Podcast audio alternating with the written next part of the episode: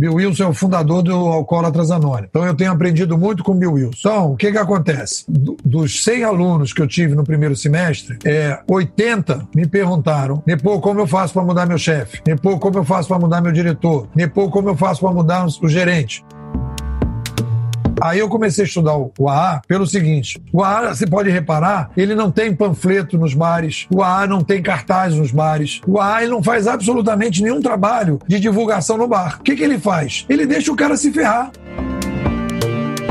É esse o, o recado. Ah, o que, que você faz com o gestor? Deixa ele se ferrar. E aí o que, que eu acho que a gente tem que fazer? A gente tem que apontar dizendo assim, aí faz do outro lado. Temos aqui um grupo que está pensando bacana, estamos criando projetos legais, estamos estimulando as startups, estamos fazendo mudança pessoal em cada um. E aí no, o título que a gente colocou aqui na nossa escola foi: se você quer lidar mal com o futuro, é problema seu. Se você quer lidar bem com o futuro, é um problema nosso. Essa é uma frase do A.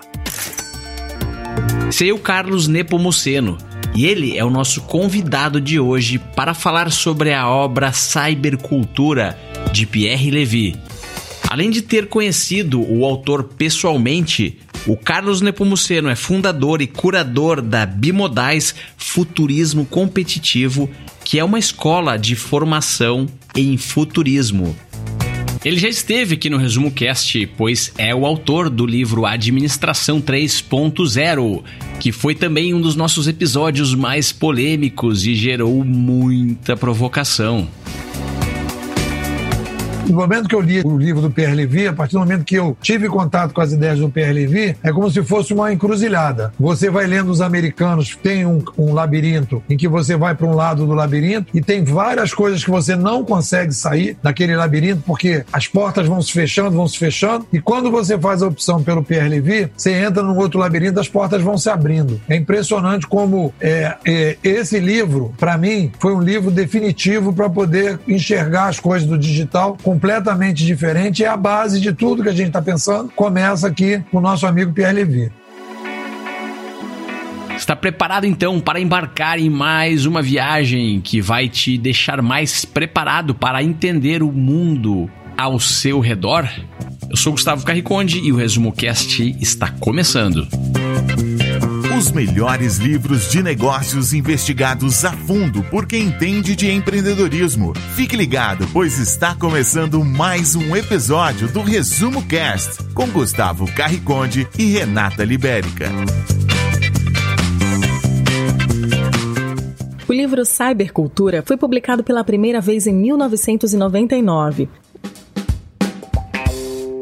Pierre Levy é filósofo, sociólogo e pesquisador em ciência da informação e da comunicação e estuda o impacto da internet na sociedade. Para ele, a cybercultura é um movimento que oferece novas formas de comunicação, que chama a atenção de milhares de pessoas pelo mundo, onde cada nó, computador, está conectado a uma grande rede, gerando uma fonte diversificada de informações que se retroalimentam. O fato é que, nos dias atuais, é preciso navegar nesse mundo de transformações radicais. Thank you então, esse livro aqui, para você entender esse livro, você vai ter que ter alguns outros livros, que esse livro aqui é o resultado de um processo longo desse autor. Esse livro aqui é de 1999, está completando 20 anos, né? E o, o, o, grande diferencial, e a gente enriquece o debate brasileiro sobre o digital, porque esse livro aqui, ele traz um, um, um conceito que é o seguinte, ele vê a internet como um fenômeno social recorrente. Eu, eu não vou falar exatamente as palavras dele, dele, mas a minha interpretação que eu faço dele. A primeira leva de pensadores, americanos principalmente, no Brasil, as pessoas começaram a analisar a internet como um fenômeno social único. Ah, tá acontecendo na internet, olha que coisa diferente, como é que essa coisa tá acontecendo? Puxa, que, que, que maravilha e tudo. E aí começa um, uma tentativa de explicar um troço que tem um impacto muito forte na sociedade como um fenômeno social único. O que, que eu gostei quando eu peguei o Pierre Levy e, eu, e ele me ajudou? O que, que ele diz? Olha, a internet, e aí ele está falando de cybercultura, não é um fenômeno fenômeno social único. A internet é mais uma mudança de mídia na sociedade. Então, o que, que o Pierre Levy vai trazer? Ele vai dizer: quando as, muda, as mídias mudam na sociedade, chegada da oralidade, chegada da escrita, chegada da, da escrita impressa, chegada dos meios eletrônicos de massa e o digital, a sociedade entra num processo de mudança civilizacional, numa nova era civilizacional. Então, no momento que ele traz isso, ele traz uma abordagem completamente diferente do que o mercado está fazendo. Bye. Se você pegar aí o, o, o, livro do que foi debatido aqui na, no resumo cast do Salib Magaldi, que são pessoas inteligentíssimas ali, o, o, Gestão da Manhã, fiz um aprofundamento grande do Gestão da Manhã, um livro ótimo, grandes sacadas, bato palmo para os dois, nada a, a, a, a criticar da inteligência deles, mas eles vão pegar como pensador básico do livro o Peter Drucker, que é uma pessoa que viveu, teve grandes sacações e eles colocam como um gênio, e eu considero realmente um gênio, só que ele viveu num período entre mudanças de mídia. Então, o Peter Drucker não teve oportunidade, por exemplo, de perceber o impacto que as mídias têm nos negócios na administração, porque ele, ele já viveu dentro da, das mídias de massa, da escrita impressa e não chegou a pegar a internet na sua força. Então, ele não conseguiu pensar sobre esse assunto.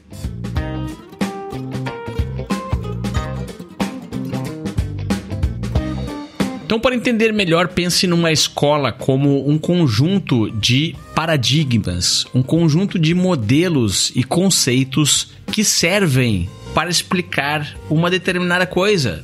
Vivemos uma era onde a educação está extensivamente sendo discutida. O que, que deve ser ensinado nas escolas? Muitas pessoas acham que não devemos nos preocupar sobre isso, é só falar qualquer coisa ali, é só jogar qualquer livrinho ali, e isso não terá nenhum impacto no futuro. Mas não é bem assim. Somos sim profundamente impactados pelo que aprendemos com as escolas. E esses conceitos têm um impacto tremendo na construção da nossa sociedade na construção da nossa nação. Então vamos saber um pouco mais sobre essas duas escolas que são essenciais para entendermos o conceito desse livro. A escola americana, que acha que o fenômeno da internet e da cybercultura está acontecendo uma única vez na história, é algo excepcional. E do outro lado, a escola canadense, que acha que esse mesmo fenômeno já aconteceu diversas vezes mas em diferentes momentos da nossa história. Quando a gente fala de startup, nós estamos no modelo americano de, de ser e viver, que eles são maravilhosos. Não estou criticando o americano. Então a gente pega, o cara vai lá, ah, saiu o Uber. O cara, ah, cara, eu vou fazer um Uber de cabeleireiro. Como é que funciona? Pega o Uber, faz reengenharia, puf, Uber de cabeleireiro. Pô, vamos fazer um Uber agora de, de sapateiro. Como é que faz? Pô, show. Pega lá as experiências, vai lá e faz. Então eu acho que os americanos, para os americanos, para esse tipo de inovação, é, que no fundo é uma inovação, nesse caso, incremental, porque é a cópia do que está funcionando, beleza, americano. Agora, o, o Pierre Levy não vai ser o cara para as startups, os unicórnios. O Pierre Levy é o cara para a transformação digital, que é o que eu estou falando. É uma organização tradicional que quer vir para o mundo digital e não está conseguindo, porque eles estão com o mesmo paradigma. E eles estão tentando resolver esse problema usando os americanos, na tentativa e erro. Só que não vão conseguir. Porque precisa fazer uma revisão de paradigma, porque dentro da, de uma organização tradicional hoje, você tem um modelo de comando e controle, que é o modelo de comando e controle da mídia passada, oral escrito, que é incompatível com o modelo de comando e controle do Uber, por exemplo. Num eu tenho carteira assinada, o outro eu não tenho. Num eu tenho gerente, no outro eu não tenho. Num eu tenho controle de qualidade, controle de produto e serviço, no outro eu não tenho. Como é que eu enxergo o Uber? Eu consigo, eu consigo enxergar o Uber no momento que eu olho para trás, vejo as revoluções de mídia, estudo todas elas e percebo que o Uber só é possível porque chega uma nova linguagem. Só que aparece de alguma forma nesse livro aqui. Então, se você não, não entender que uma organização tradicional é incompatível, o modelo de comando e controle, você não vai sair do lugar. Qual é a definição de transformação digital? O que, que, significa esse termo que todo mundo fala, mas pouca gente sabe definir? Bom, transformação, transformação digital para mim, né? Não é transformação digital, é transformação para o digital, né? O grande desafio das organizações aí a gente vai trabalhar em três níveis. Você tem a organização tradicional que trabalha. É, é simples, Gustavo. É um modelo que a gente brinca muito na escola, simples, simples. O, a TV Globo é gestão. Quando ela faz digitalização, ela vira Netflix. Então é uma transformação digital de tecnologia. O Netflix é o quê? Novos canais. Ganha dinheiro, ganha dinheiro. Tá arrebentando, tá arrebentando. Mas é digitalização, é incremental. O Netflix é a gestão na internet. O YouTube, o YouTube é curadoria, é uberização. Não tem gerente, não há controle do conteúdo. O Netflix tem controle do conteúdo. A Globo tem controle de conteúdo. O YouTube não tem controle de conteúdo. É exponencial. Ah, Nepô, mas dá um, uma coisa assim que é inegável que ele é mais exponencial. Vamos lá. TV Globo, 20 milhões de usuários. Netflix, 220. YouTube, 2,2 bilhões de usuários. Thank you. Então aí a gente está separando bem. O que é a transformação digital? Tem três pedaços aí. Existe uma, uma transformação digital que é digitalizar, ok, tem que fazer. Existe uma outra transformação digital que é uberizar. Para uberizar tem que terminar com o comando controle antigo. E é aí que as organizações tradicionais não conseguem sair. Elas estão agarradas ao comando controle. Eu já tenho dito várias vezes aí nesses, nesses nossos, nessas nossas discussões bimodais que o problema das organizações tradicionais não é tecnológico, é psicológico. Abandonar o antigo modelo de comando e controle. Qual é a definição de cybercultura, que é o título do livro?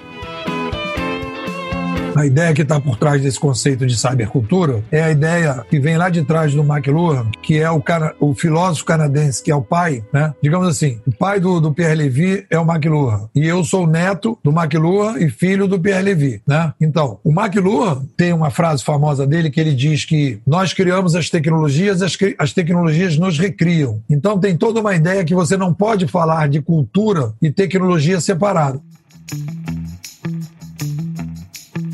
a cultura, e aí ele vai falar isso aqui no livro várias vezes. Olha aqui, ó, vou ler para vocês. Aqui, página 25. Uma técnica é produzida dentro de uma cultura e uma sociedade encontra-se condicionada por suas técnicas. E digo condicionada, não determinada.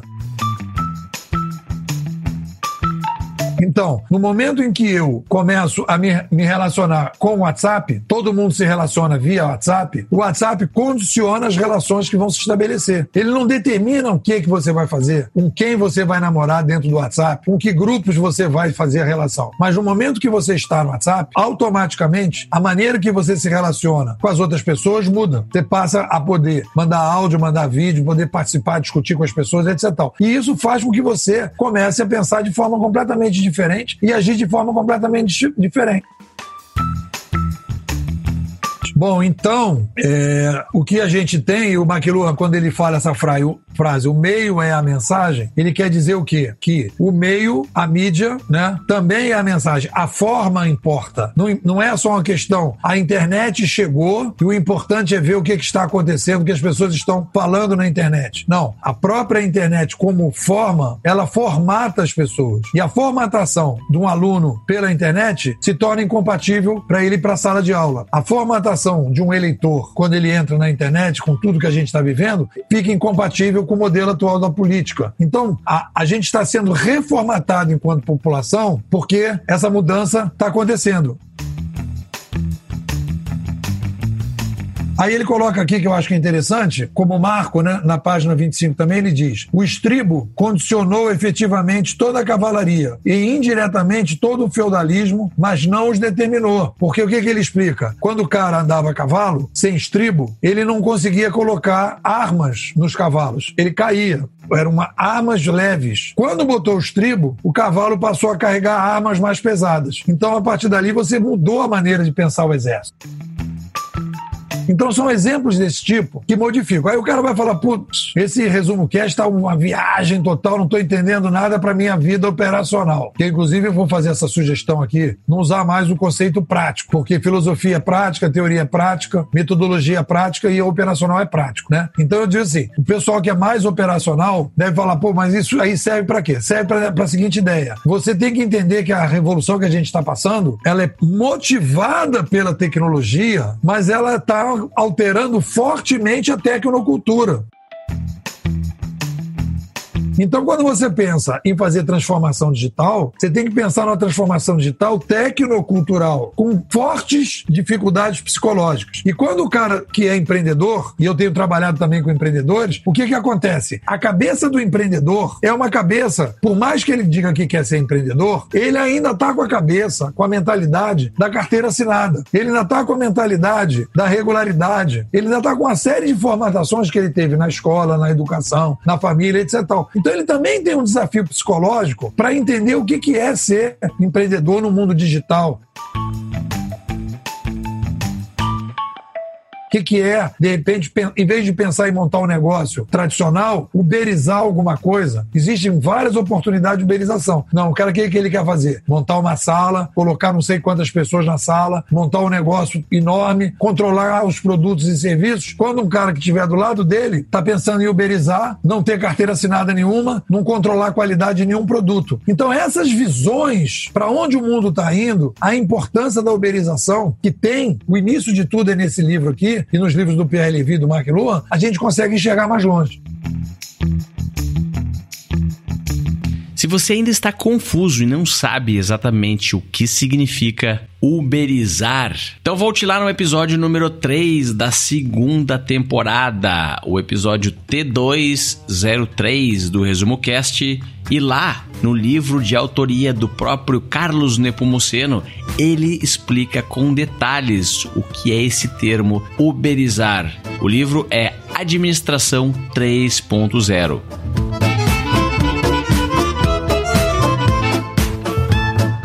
Agora vamos desviar um pouco da rota, mas esse assunto que vem a seguir é importante para construir as fundações e entender o que está por vir. Sabe aquela velha discussão sobre os mundos online e offline? Será que eles são excludentes? Será que um dia o mundo online vai substituir o mundo offline e os seres humanos não terão mais contato nenhum? Então, olha só, Gustavo, quando, quando você estava falando ao telefone, aquele telefone preto, bem antigo aqui que tinha, que a galera não conhece, o pessoal mais novo não conhece, era o telefone da Telege preto, tinha na casa da minha avó, que os técnicos da, da, telefone, da telefone queriam lá trocar, porque aquilo valia dinheiro e ela não queria que trocasse, né? Aí a pessoa está falando com outro na linha, né, no telefone. Aí você vai falar, eles estão numa conversa real ou virtual? Real. Quando eu estou no WhatsApp com uma outra pessoa, é real ou é virtual?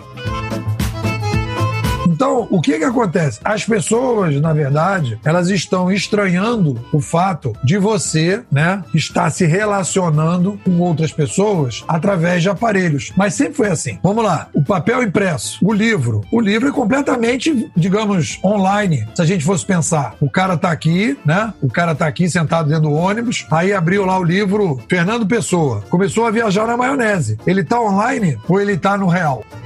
Para um real. Então, a verdade é que a gente, como a gente estranha, a gente começa a separar. Nesse livro aqui do Pierre Levy, ele até fala, tem uma frase que ele fala isso, que ele diz o seguinte: quanto mais rápida é, tá aqui, ó, página 28. Quanto mais rápida é a alteração técnica, mais nos parece vir do exterior. Então, essa ideia do, do, do virtual e real é uma delas. Eu tenho um exercício que eu brinco com os meus alunos, que quando eu falo que a gente é uma tecnoespécie, aí geralmente alguém sobe esta manca lá e diz que ela não é uma tecnoespécie espécie que ela é natureba. Aí, ela, aí eu digo assim, tá, vamos fazer um teste natureba com você. Como é que você vai para sua casinha de campo? Ah, eu vou de Jeep. Não, de Jeep você não vai poder ir porque Jeep é, é tecnologia. Ah, eu vou de botinha. Botinha também que é tecnologia. Ah, eu vou pelada. Pelada pelo meio do mato porque a estrada é tecnologia. Vou em cima do cavalo. Cavalo sem sela, sem arreio, sem nada. Vai pelada. Em cima do cavalo. Chegando lá não pode passar pomada. Pomada é tecnologia. Se você gosta de assistir vídeos gratuitos sobre livros para empreendedores, sabia que já estão disponíveis no canal do YouTube do Resumo Cast os resumos dos livros em vídeo dos últimos episódios da temporada 3? Basta abrir o seu aplicativo do YouTube ou o site do YouTube no seu computador e procurar pelo nosso canal digitando Resumo Cast. Te vejo por lá. Aí ela fala, ah, mas eu chego lá, tem muita natureza. Não, você fica numa casa, casa é tecnologia, uma casa coberta de palha e de tijolo lá, que é tecnologia transformada, aqueles negócios tudo transformado numa casa, é fogão de palha, fogão a lenha é tecnologia, lampião a gás é tecnologia. Então a gente, quando tem novas tecnologias, a gente passa um período civilizacionando essas tecnologias, incorporando essas tecnologias na nossa cultura. Quando fica invisível, aí a gente já diz que não é tecnologia. Aí a gente diz que é tecnologia, tudo que é novo. Lá você pega lá o jornal Valor. Aí tem um setor lá, tecnologia. Ah, tá. Falar de avião não é tecnologia, é aviação. Falar de trator é agronegócio. Mas quando você fala de, de celular e de é, computador, aí você está falando que aquilo ali é tecnologia. Então, o avião não é tecnologia? O trator não é tecnologia? Não, porque é uma tecnologia nova. Então, é, nós temos um preconceito, uma adaptação que ainda não foi feita em relação a essas novas tecnologias. Então, essa ideia de virtual, que está questionada aqui também no livro, essa ideia de virtual e real, online e presencial, isso não existe. Isso não existe. Resumo Cast Livros para empreendedores. Vamos ver algumas passagens importantes nas palavras do próprio autor. Pensar a cybercultura. Esta é a proposta desse livro. Em geral, me considero um otimista estão certos. Meu otimismo, contudo, não promete que a internet resolverá em um passe de mágica todos os problemas culturais e sociais do planeta. Consiste apenas em reconhecer dois fatos. Em primeiro lugar, que o crescimento do cyberespaço resulta de um movimento internacional de jovens ávidos para experimentar coletivamente formas de comunicação diferentes daquelas que as mídias clássicas nos propõem. Em segundo lugar, que estamos vivendo a abertura de um novo espaço de comunicação e cabe apenas a nós explorar as potencialidades positivas desse espaço nos planos econômico, político, cultural e humano.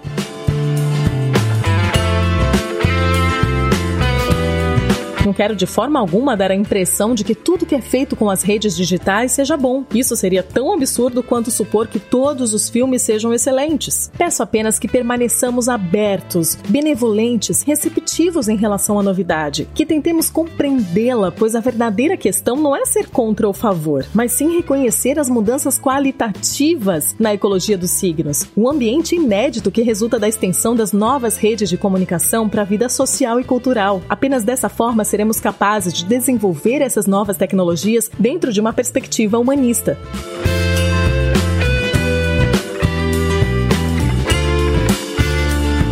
Primeira parte, onde começa colocando o problema do impacto social e cultural de todas as novas tecnologias, fornece uma descrição sintética dos grandes conceitos técnicos que exprimem e sustentam a cybercultura. Ao ler essa primeira parte, o leitor terá em mente que essas técnicas criam novas condições e possibilitam ocasiões inesperadas para o desenvolvimento das pessoas e das sociedades, mas que elas não determinam automaticamente nem as trevas nem a iluminação para o futuro humano.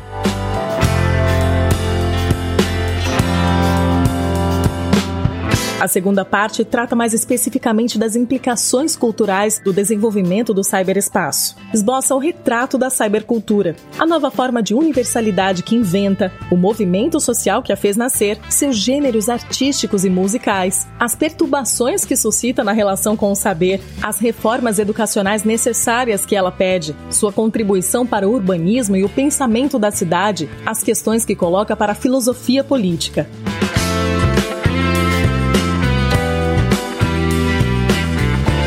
Terceira parte, por fim, explora o lado negativo da cybercultura, por meio dos conflitos e das críticas que sempre provoca. Nessa parte, trato dos conflitos de interesses e das lutas de poder que se desenrolam em torno do cyberespaço. As denúncias, por vezes muito virulentas contra o virtual, as sérias questões da exclusão e da manutenção da diversidade cultural frente aos imperialismos políticos, econômicos ou midiáticos.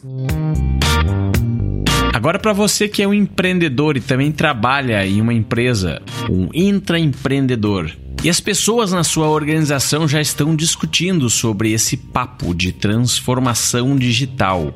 Como lidar com essa situação? O que é que você precisa entender? O que é que você precisa saber para não ser engolido pelo mercado?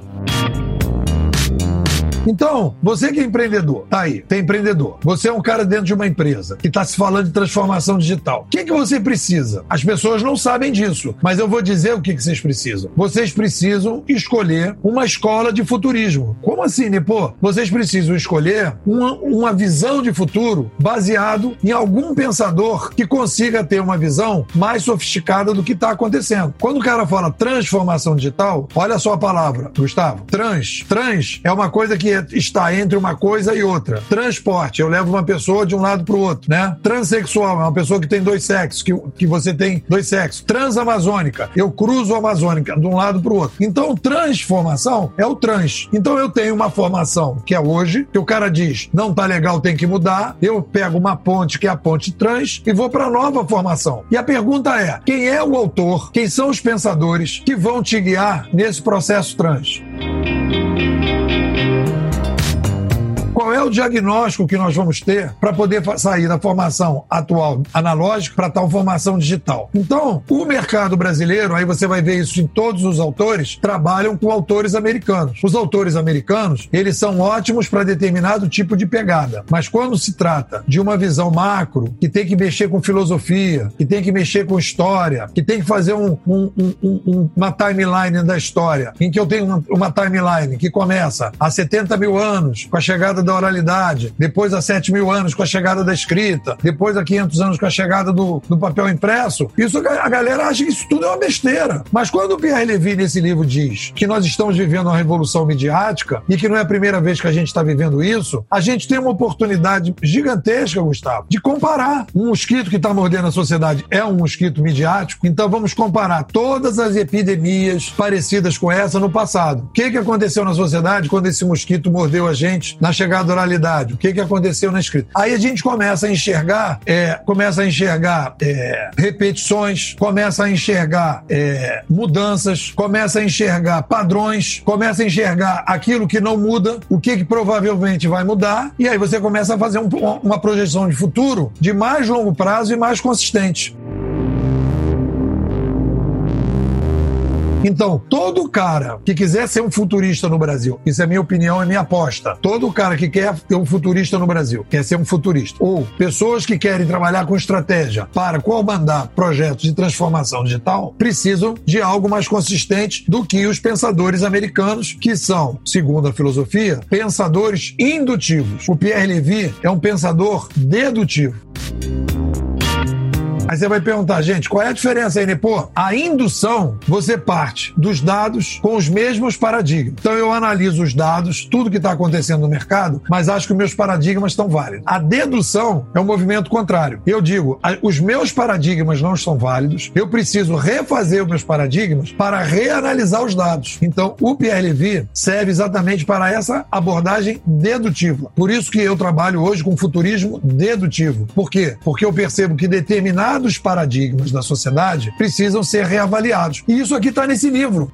Quais são os paradigmas que estão nesse livro, Cybercultura, que nos ajudam a enxergar melhor o digital?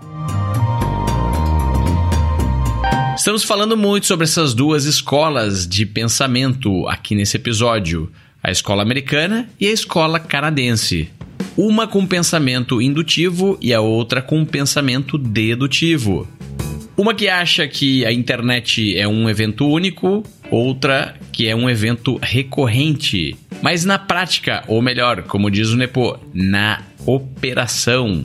Como definir qual é a escola mais apropriada aos seus desafios, às suas necessidades? O seguinte, qual é o teu problema? O teu problema é criar uma startup? Vai no Eric Ries, startup enxuta, espetacular, maravilhoso, entendeu? Pega essa galera toda que tá fazendo, beleza. Agora, você tem como missão fazer transformação digital? Vai pegar quem? Me diz uma organização tradicional, uma só, que hoje lidere mercado digital. Eu estou falando organização tradicional. Ah, mas a Apple não. A Apple já era uma empresa de tecnologia. Me diz uma organização tradicional que tenha feito um, dois, três e hoje é líder de mercado digital, no que a gente está chamando de mercado digital. Ele está digitalizando, tá, tá colocando aplicativo, tá. Hoje o cara consegue resolver um de problemas pelo, pela internet, tá. Ele melhorou muito, melhorou Bato palma para ele, bato. Mas ele não é líder, é vagão. Diz que quando o sábio aponta para a lua, o tolo olha para o dedo e o sábio olha para a lua. Aí que vem a diferença do futurismo profissional do futurismo amador. O que, que um futurista profissional tem que olhar? Ele tem que olhar para a essência do ser humano, a demanda. Então você pode dizer o seguinte: sempre precisaremos de educação? Sim. Sempre precisaremos de administração? Sim. Sempre precisaremos de interação entre as pessoas? Sim. Existe a possibilidade disso não acontecer? Não. Isso faz parte integrante. É da essência humana. Então, se a gente hoje tem uma escola no modelo tradicional, a gente pode dizer o seguinte: essa escola é filha da mídia passada. Nós vamos mudar o modelo de educação mas nós não vamos acabar com a educação, porque o ser humano não é um, um cavalo que nasce e já está pastando e já, tá, e já sabe todas as necessidades que ele pode ter. Ele dá aqueles passinhos ali e, de, e dali a três horas ali ele já está caminhando junto com a mãe dele. O ser humano não, é um longo período entre nascer, aprender a falar, aprender a andar, aprender a comer, aprender a se vestir, então a educação sempre vai existir. Então a interação humana sempre vai ser necessária. As tecnologias que vão sendo oferecidas conforme elas melhoram a possibilidade de interação, você vai ver, sempre foi na direção da melhoria. O WhatsApp, por exemplo, hoje está perdendo espaço para o Telegram. Por quê? Porque o Telegram permite, além de outras coisas, o armazenamento dos vídeos e dos filmes e dos áudios e dos textos que estão colocados. Então, o cara que entra de novo na comunidade pode ver um histórico, coisa que o WhatsApp não, não, não permite. Então, está indo para um upgrade. Então, o que você pode afirmar é o seguinte: sempre teremos ferramentas interativas cada vez vez mais sofisticadas, cada vez mais flexíveis, cada vez mais personalizadas. Agora, qual vai ser a da bola da vez? Vai depender do gosto da massa, tá entendendo? Se é barata, se, se todo mundo acessa, se é leve, se permite arquivar artigo ou não, entendeu? Aí tem uma série de características, então você já pode afirmar isso. Então não pode dizer que ah, agora tem o WhatsApp e o que, que, vai vir no futuro? Vai vir uma outra, outra tecnologia de interação, vai vir outra tecnologia de mobilidade. O que, que será essa tecnologia de mobilidade? Não sei. Virá uma outra tecnologia de energia, a mais barata possível, a mais flexível possível. Aí você pode apontar para frente. Tem que olhar para as essências, para as demandas e não para as ferramentas que resolvem. E o problema da galera é que tá todo mundo olhando pro dedo e não tá olhando para a lua.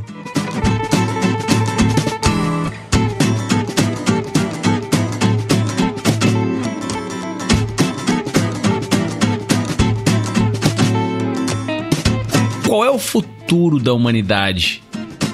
O que, que o empreendedor que está nos escutando agora tem que ficar de olho para poder utilizar como uma possível oportunidade diante de todas essas mudanças que estão acontecendo?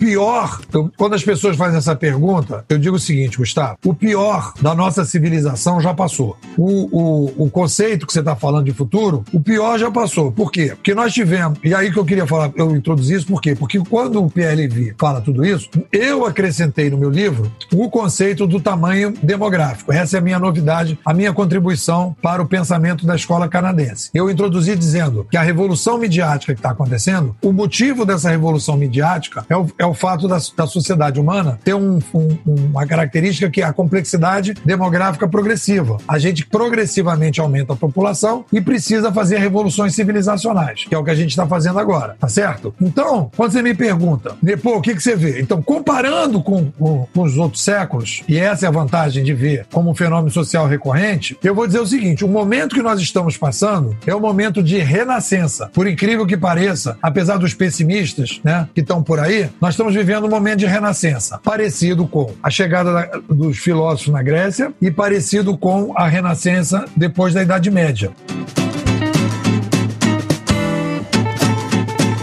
Nós estamos vivendo um período de forte introdução de novidades, um empoderamento muito forte do cidadão em termos de informação, e estamos vivendo um momento muito forte, fundamental para lidar com o aumento demográfico, que é a descentralização de poder. O que a gente vai assistir nesse novo século, como o grande norte desse novo século, é a descentralização de poder. Como, Nepo? Exemplos concretos. Eu compro meu ingresso no cinema direto, eu acesso meu banco direto, eu uso meu patinete direto, eu me relaciono direto com o motorista de, do, do, do, carro, eu alugo meu apartamento, né? Eu cada vez quero tomar mais decisões, cada vez menos eu vou ter paciência para político, eu quero tomar, começar a tomar decisões pela internet, e isso é um movimento que vai impactar mais adiante no modelo da política, no modelo da educação e no modelo dos negócios. Então você fala assim, galera que gosta de empreender aí, depois eu quero empreender, quero colocar aí uma nova empresa, pô, me dá uma dica aí, cara, vai lá. Meu irmão, mega tendência, descentralização de poder. Tudo que você apostar na descentralização de poder, tirando o intermediário, você está caminhando para a locomotiva.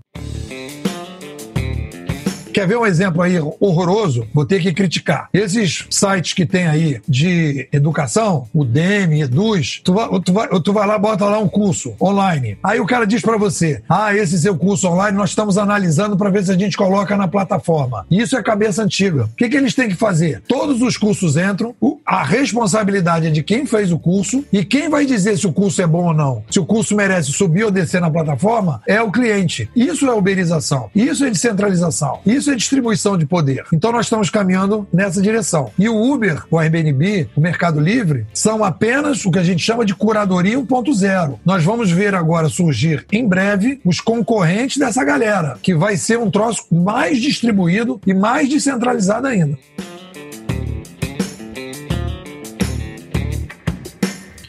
Como é que fica a política nessa história toda? Você pode me perguntar, pô, Nepão, você está falando de descentralização? Você acha que Bolsonaro é descentralização? O Trump é descentralização? Se quiser falar de política, mano, tu, tu sabe que eu, que eu chuto bem também nessa área, né? Podemos falar sobre isso. Vai lá então, né, pô? Pode chutar. Bom, então essa discussão, quer dizer, o Pierre Levy faz um debate aí sobre política, né? E aí você pode me perguntar, né? Mas peraí, você está falando de centralização, você acha que o Trump é de centralização? Que o Bolsonaro é de centralização? Eu acho. E aí eu demorei muito tempo para entender o Bolsonaro, né? É... o Bolsonaro é um fenômeno muito difícil, né, de ser incorporado dentro dessa discussão digital, mas o que eu aprendi é no final, quer dizer, todo final de uma era civilizacional, você tem uma crise. E o que dança nessa crise, no fim de uma era civilizacional são os valores. E geralmente, e aí você vai pegar o Lutero lá no final da Idade Média, quando Lutero começa a questionar a Igreja Católica, ele vê a deturpação da Igreja Católica em função da concentração de mídia.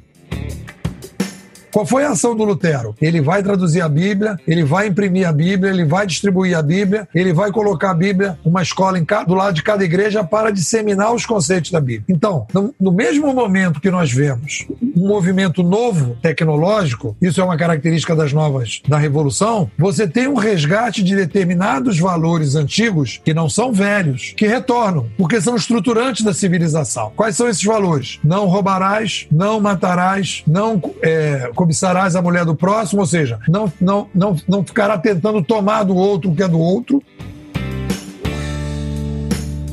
Esses conceitos estão voltando. E eles são estruturantes da civilização. Então, se você parar para pensar, o que a gente tinha no Brasil são grupos políticos que diziam: olha, houve uma roubalheira, mas nós somos, nós estamos acima dessas roubalheiras porque o nosso projeto está acima. Isso é um detalhe dentro do nosso projeto. E isso não estrutura a civilização.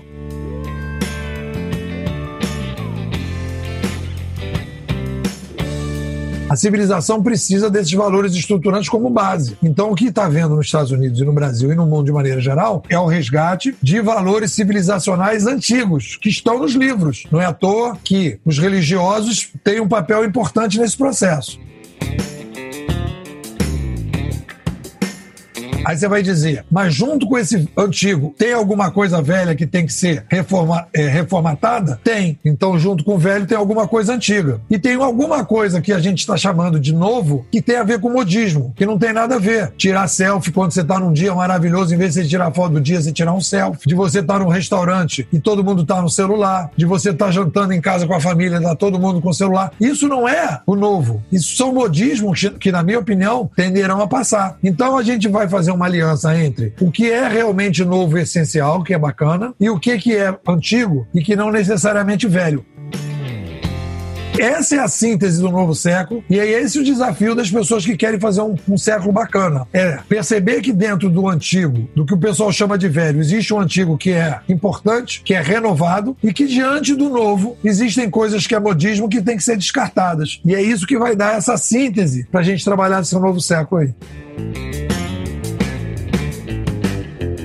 E o resumo cast de hoje fica por aqui. Espero que você tenha gostado de mais essa obra para empreendedores, que você consiga colocar em prática na sua vida. Porque afinal de contas, o verdadeiro empoderamento através do conhecimento acontece quando conseguimos mudar a nossa vida, quando conseguimos fazer as coisas melhores, mais rápidas, mais eficazes ou de forma mais agradável.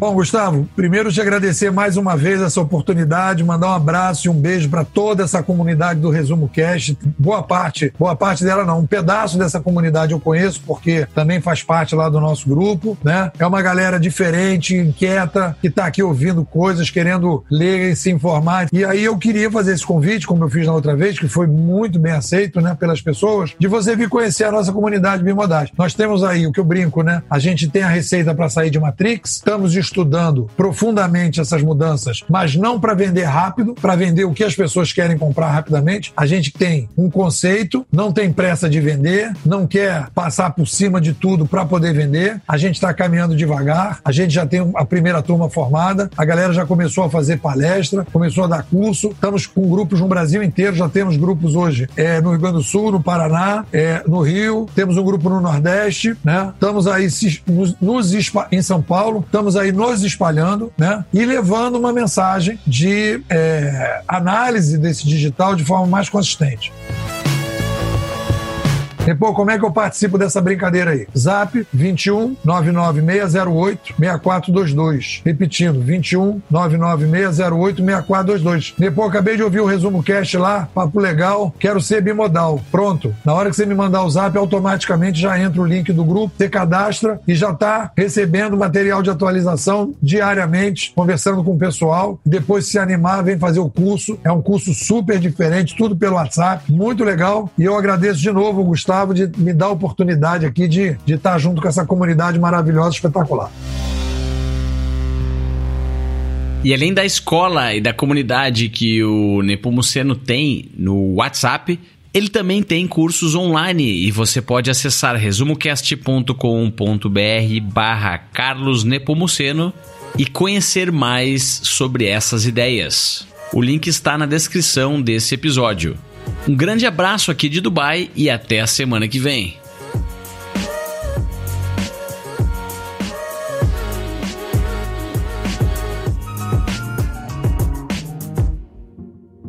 Visite resumocast.com.br e assine gratuitamente o melhor podcast do Brasil.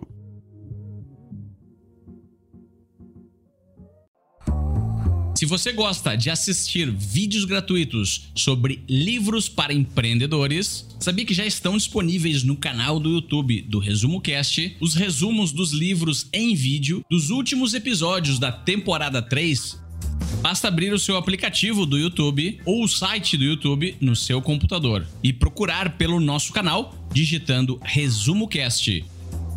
Te vejo por lá.